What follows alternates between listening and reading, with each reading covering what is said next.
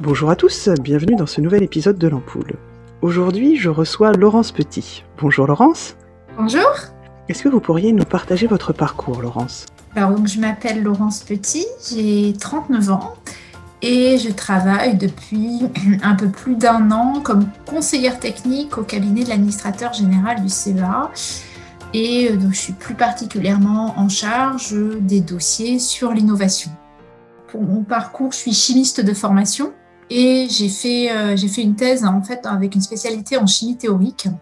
Donc la chimie théorique, pour vous expliquer un petit peu ce que c'est, c'est euh, des bases de, je dirais, de, mécanique quantique que l'on applique à des problématiques de chimie. J'aimais bien un peu toucher un peu à toutes les disciplines en fait, et la chimie théorique permet de faire ça, c'est-à-dire que les, les outils, les bases théoriques de la, que, l'on utilise, on peut les appliquer à, plein de cas en chimie, que ce soit de la chimie organique, euh, des applications en santé. Euh, j'ai fait des applications pour la thérapie génique, par exemple, euh, ou des applications sur la compréhension de matériaux. Donc c'est, très vaste et c'est ça qui m'a, que j'aimais beaucoup. suite à, mon, doctorat, je suis commencé assez naturellement mon parcours professionnel en R&D et en fait assez rapidement, un peu par opportunité, en fait, je suis passée en gestion de projet. En fait, à l'époque, la, l'entreprise dans laquelle je travaillais, euh, qui était l'Agence nationale pour la gestion des déchets radioactifs, donc l'ANDRA, qui est un établissement public français, eh bien, en fait, a reçu une dotation dans le cadre de la première vague des investissements d'avenir pour développer euh, des projets de R&D innovants sur la gestion des déchets radioactifs. C'était une activité totalement nouvelle euh, pour l'entreprise, notamment qui faisait appel à, des compétences que l'entreprise n'avait pas forcément. Et donc voilà, j'ai eu la chance qu'on me confie la, gestion de ce programme-là pour l'Andra, et c'est comme ça que je suis passée à la gestion de projet et passée aussi petit à petit euh, au management de l'innovation et ensuite un peu aussi au management des connaissances. Et selon vous, quelle est la différence entre le management de projet classique et le management de projet innovant euh, je ne sais pas si j'opposerais peut-être pas les deux. En fait, je dirais qu'on peut, on peut combiner en fait les, deux approches. Euh, d'ailleurs, je pense qu'en gestion de, projets classiques, de plus en plus, on commence à avoir recours à des méthodologies, notamment euh, des approches agiles, etc., qui, peuvent se rapprocher un peu du mode itératif que l'on peut avoir en, management de l'innovation.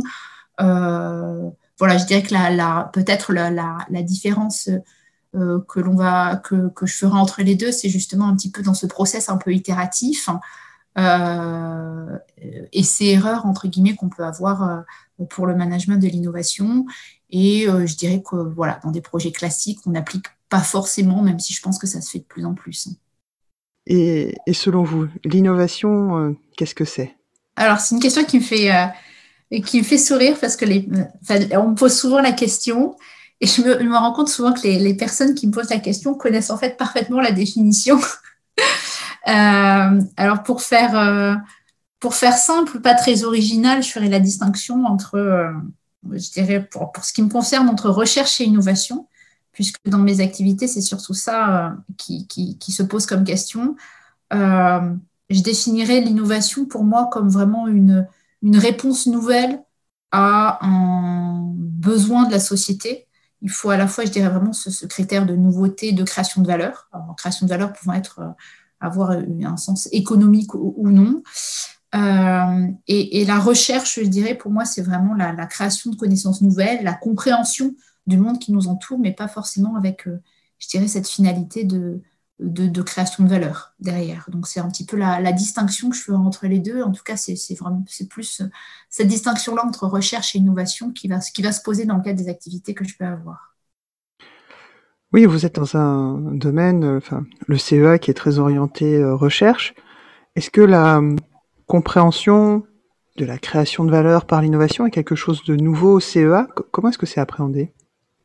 Euh, je ne connais pas le CE depuis très longtemps. Ça fait, c'est ce que je vous disais, hein, ça fait euh, un peu plus d'un an que je suis arrivée. Euh, au, contraire, je dirais ce qui, est, ce qui est assez impressionnant au, au CEA, comme je ne connaissais pas forcément très bien la, la, culture de la maison avant, je dirais, c'est au contraire cette, je dirais, ce, lien à l'innovation qui est très fort et qui est historique. c'est ce qui m'a particulièrement marqué. Je pense que c'est pas forcément quelque chose qui existe dans, dans tous les organismes de recherche. Euh, et c'est vrai que, ce lien à l'innovation est très fort au CEA.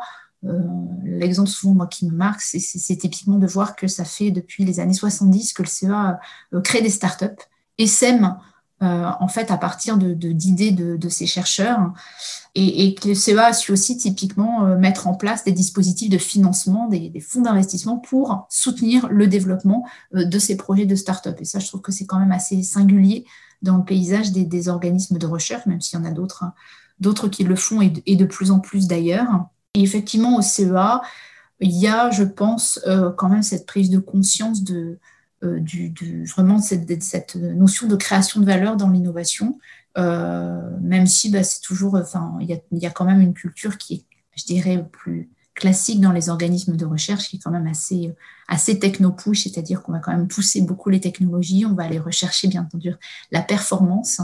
Et voilà, ce lien à l'usage, au marché, n'est pas toujours évident à faire.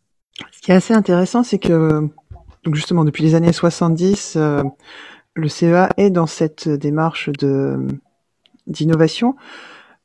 Depuis les années 70, je pense que le, personnel a pas mal euh, changé au, CEA, les hommes changent, mais la culture reste. Selon vous, comment est-ce que le CEA est arrivé à maintenir, à développer cette euh, culture d'innovation? Je dirais la, culture d'innovation au CEA, elle est, elle est euh, comment dire? Je dirais qu'elle est assez hétérogène. Euh, suivant la, le CEA, c'est quand même c'est 20 000 collaborateurs à peu près, c'est euh, 4 sites civils, 5 sites militaires, et donc euh, voilà, suivant les directions et les, unités du CEA que vous adressez, vous n'allez quand même pas avoir une culture d'innovation qui, est homogène. Il y a clairement, je dirais, euh, sur certaines unités du CEA, notamment sur le site de Grenoble, une je dirais, une culture d'innovation qui, peut être plus forte qu'à d'autres endroits du CEA. Et, surtout, je dirais que la, grande force au niveau de, Grenoble, c'est le fait d'avoir su au fil des années euh, développer tout un écosystème d'innovation autour du CEA ou intégrer le CEA en tout cas autour dans un écosystème d'innovation euh, qui, euh, qui en plus se, se, voit vraiment véritablement aujourd'hui quand on va sur le site de Grenoble, qui est vraiment intégré je dirais, dans la ville et intégrer vraiment dans le, dans le, avec le, tissu des acteurs locaux. Merci beaucoup, Laurence. Maintenant, si l'on parle d'un autre sujet qui est celui du développement durable, est-ce que cette thématique est entrée dans vos activités? Alors, je ne dirais pas que le, euh, véritablement le, que, le, le, développement durable fait partie de mes activités. J'y ai été sensibilisée par mes activités. Euh, ce que je vous disais, j'ai été amenée à travailler typiquement sur de la R&D innovante, sur la gestion des déchets radioactifs et notamment sur des, euh, projets, euh, des très beaux projets, notamment sur des, sujets de recyclage, de réutilisation euh, de matières issues, de, déchets radioactifs. Mais, mais je dirais que j'ai pas été, j'ai pas une sensibilisation, j'ai pas eu à travailler plus que ça en lien avec le développement durable.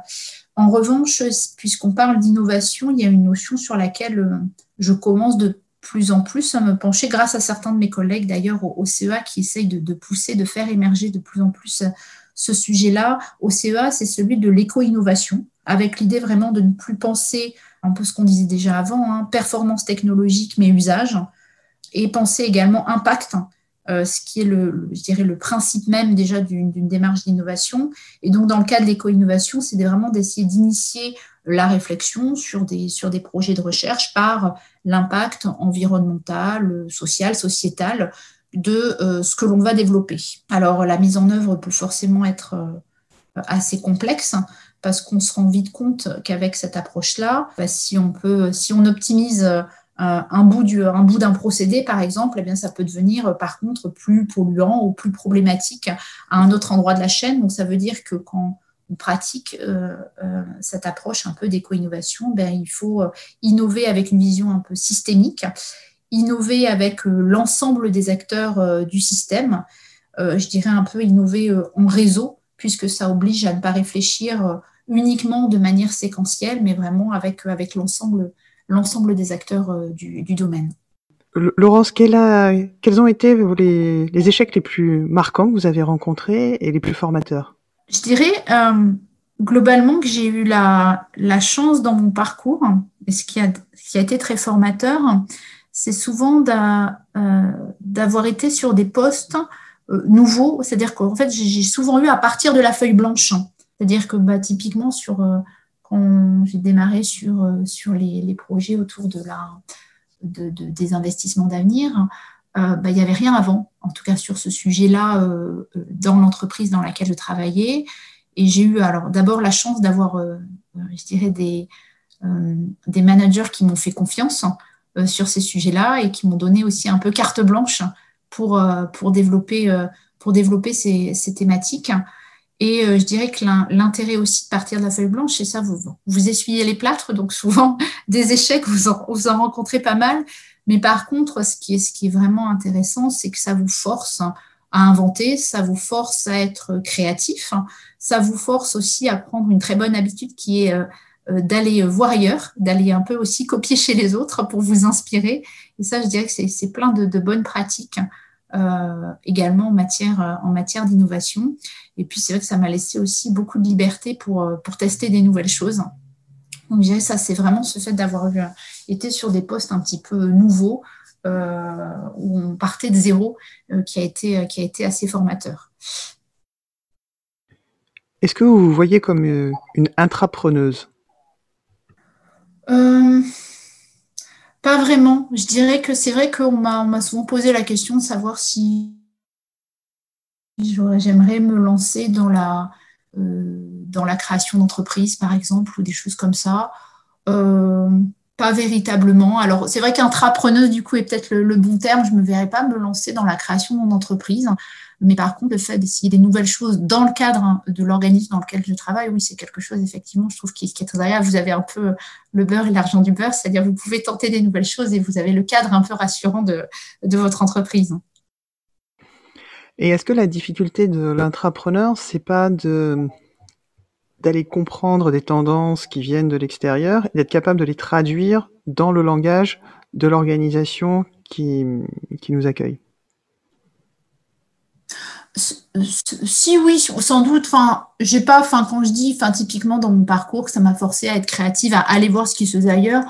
Je pense que c'est, enfin, globalement, enfin, c'est même même dans l'innovation, on, démarre souvent en, copiant ou à partir d'une idée dont c'est euh, qui, qui, a émergé parce qu'on s'est inspiré de ce qui se faisait par ailleurs ou de ou de ce qu'on a pu voir qui nous a donné une autre idée, de fil en aiguille, on en arrive à faire, voilà, adapter des choses qu'on a vues ailleurs au contexte dans lequel on travaille, à la problématique que l'on rencontre. Euh, donc oui, ça c'est, en tout cas c'est quelque chose que moi j'utilise beaucoup dans, dans la manière dont je travaille. Je parle beaucoup, j'essaye souvent quand j'ai quelque chose, typiquement quand je parle de, de la feuille blanche, euh, aussi parce que ça je pense un effet un peu rassurant, mais mais je vais beaucoup voir euh, ce que peuvent faire euh, certains collègues, ce que peuvent faire d'autres organismes sur le sujet, et je m'en inspire pour essayer ensuite de, l'adapter à la, problématique que je dois traiter. Et quels sont les succès dont vous êtes le, plus fier? Je dirais que dans, globalement, quelque chose que j'ai que, que, appris, en, enfin un lien avec cette question, quelque chose vraiment que j'ai appris au fur et à mesure, c'est ce que j'appelle un peu euh, cultiver ma naïveté, entre guillemets.